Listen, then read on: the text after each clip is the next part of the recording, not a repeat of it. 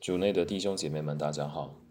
十一月二十一日，君王不属世界。若望福音，聆听圣言。那时候，比拉多叫了耶稣来，对他说：“你是犹太的君王吗？”耶稣答复说：“这话是你由自己说的，或是别人论我而对你说的？”比拉多回答说：“莫非我是个犹太人？你的民族和司祭长把你交付给我，你做了什么？”耶稣回答说：“我的国不属于这世界。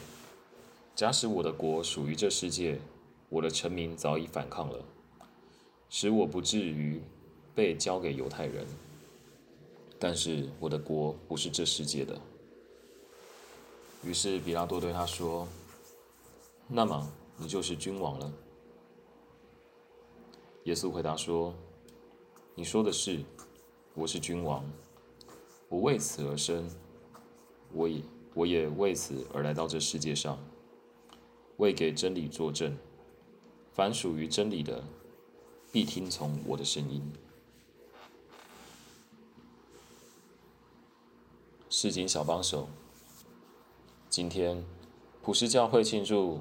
基督普世君王节，这个节庆邀请我们反省：谁是我们生命中的君王？你对君王的概念是什么？世俗的国王住在城堡中，靠着权力、声望、财富来控制人。今天我们可以反省：我们被哪些世俗的君王控制了？福音中。耶稣对我们说：“我的国不属于这世界。假使我的国属于这世界，我的臣民早已反抗了，使我不至于被交给耶犹太人。但是我的国不是这世界的。”这些话颠覆我们对一个高高在上、充满权威的君王的想法。看看十字架上的耶稣，他喜体现一个心甘情愿被爱。和做出牺牲的君王，听听福音，耶稣陈述的君王是一个因为真理作证而被迫害的君王。身为君王，耶稣不用权威和暴力统治我们，而是用爱和真理引导我们，用自由和温柔劝说人们选择站在真理的这一边。这些人也包括他的对手。如比拉多，我的国不属于这世界。耶稣的王国是道路，通往真理及生命。他世世代代都在邀请人们认识他，听从他。说：“你说的是，我是君王，我为此而生，我也为此而来到这世界上，为给真理作证。凡属于真理的，必听从我的声音。”有耶稣为我们的君王，即便生长在伦理混淆、充满诱惑的世界，他会让我们认识他那不能被黑暗淹没的真理。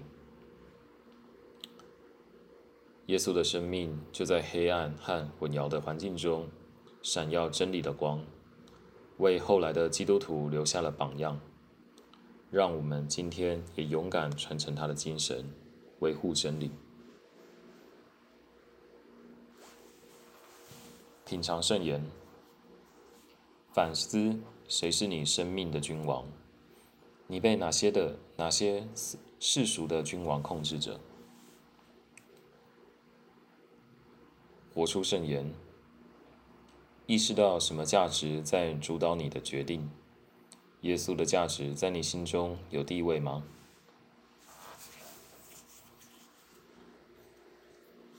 全心祈祷。主，虽然世俗的诱惑很多，但请让我有力量选择让你当我生命的君王。阿门。